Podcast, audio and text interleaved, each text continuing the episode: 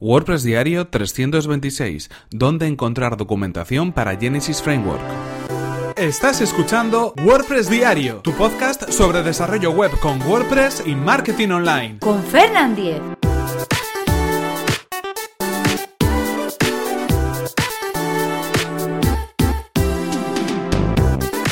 Hola, ¿qué tal? Hoy es lunes 23 de octubre de 2017 y comenzamos con un nuevo episodio de WordPress Diario donde íbamos a hablar acerca de dónde poder encontrar documentación para Genesis Framework. Pero antes recordaros que este episodio está patrocinado por Raidboxes. Raidboxes es una compañía apasionada por el trabajo, por las ideas y por las necesidades de los profesionales de WordPress. Ofrecen un servicio de hosting para WordPress completamente gestionado que te permitirá concentrarte en lo que en realidad te interesa, tu propio negocio. 100% compatible con WordPress, rápido y seguro y además con copias de seguridad cada 4 horas, reglas anti-hackeo para WordPress y certificados SSL gratuitos. Y atención porque estamos de promoción. Acude gratis con Raidboxes a la WordCamp Santander 2017 y forma parte de los más de 150 profesionales que formarán parte de la WordCamp Santander de este año. Accede a Raidboxes barra WordCamp-Santander y consigue desde hoy tu prueba gratuita de 14 días en tu hosting profesional para WordPress y también tu acceso a la WordCamp Santander Santander 2017.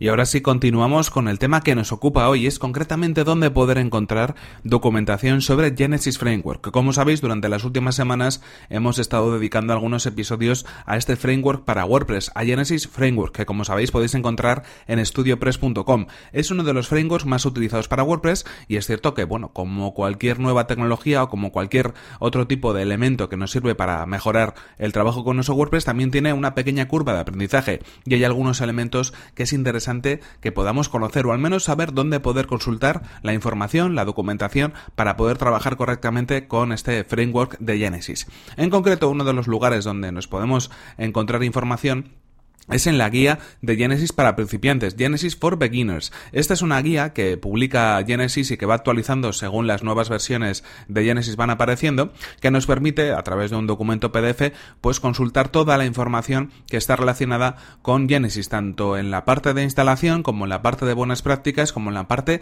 de configuración de este framework una vez lo instalamos en nuestra instalación de WordPress. Es un documento bastante extenso, tiene unas 84-85 páginas y pasa por todos los puntos necesarios para poder tener de un vistazo pues la información eh, suficiente como para poder trabajar con Genesis Framework. Está completo con capturas de pantalla, con diferentes elementos, así que bueno, aunque tenga unas cuantas páginas, es muy sencillo de leer y es interesante a modo de referencia, sobre todo cuando queremos de alguna manera empaparnos de cómo funciona Genesis Framework, cómo se puede configurar, pues esta guía es algo bastante interesante. Os la dejo enlazada en las notas del programa para que la podáis descargar. También podemos encontrar dentro de la propia página de studiopress.com una sección de ayuda. Concretamente la encontramos en studiopress.com barra support. Os dejo también en este sentido el enlace en las notas del programa para que podáis acceder a ella. En primer lugar nos encontramos con una serie de artículos eh, de ayuda o artículos interesantes en este sentido, que de algún modo, bueno, pues son eh, creados por el propio equipo de soporte de Genesis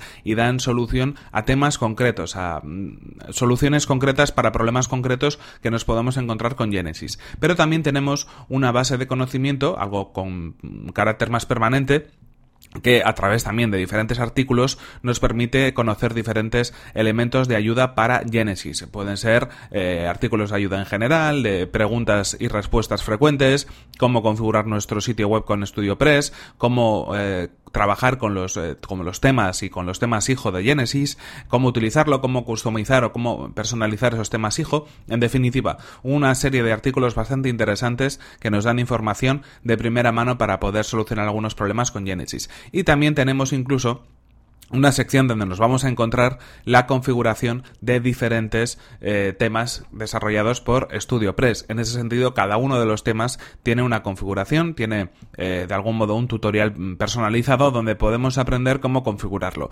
Es verdad que una vez que sabemos configurar uno de los temas de Genesis, uno de los temas hijo para Genesis, es muy probable que sepamos configurar, si no todos, la gran mayoría, porque al final tienen una misma lógica, tienen un mismo funcionamiento y de algún modo funcionan de manera similar o de manera parecida pero bueno, pues cada uno tiene algunas particularidades que nunca viene mal que nos las aclaren y que nos las expliquen. Y en ese sentido, en esa misma sección de soporte de estudiopress.com disponen de, esa, de ese apartado donde podemos encontrar pues cómo configurar los temas hijo para Genesis. Además también hay una sección que a mí personalmente es la que más me gusta y la que me parece más, más útil de todas, que es la sección de snippets de código o la sección de fragmentos de código, donde a través de esos fragmentos de código que están creados o que están explicados por el propio equipo de soporte de Genesis, vamos a poder hacer determinadas acciones en nuestros sitios web creados con Genesis Framework. En ese sentido, pues hablamos de elementos de estructura, como pueden ser pues eh, elementos eh, de la sección de autor, de la sección de las eh, migas de pan de navegación, comentarios, también el contenido de las entradas, los títulos de las entradas, cómo trabajar con las barras laterales, cómo trabajar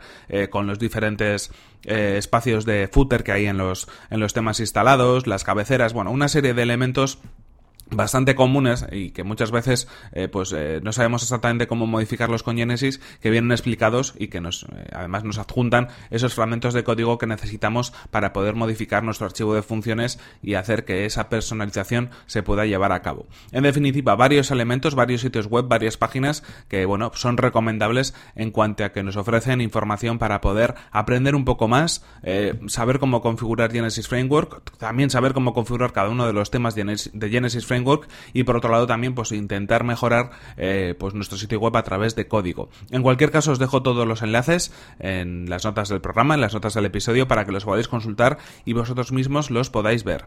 Y bueno, con esto terminamos. Esto ha sido todo y aquí se termina este episodio número 226 de WordPress Diario. Sin antes recordaros que Raidboxes ha sido el patrocinador de este episodio. Raidboxes es una compañía de hosting especializada en WordPress. Accede a raidboxes.es WordCamp-Santander y consigue desde hoy tu prueba gratuita de 14 días en tu hosting profesional para WordPress. Y además, ya sabes que puedes conseguir una entrada, un acceso para la WordCamp Santander 2017.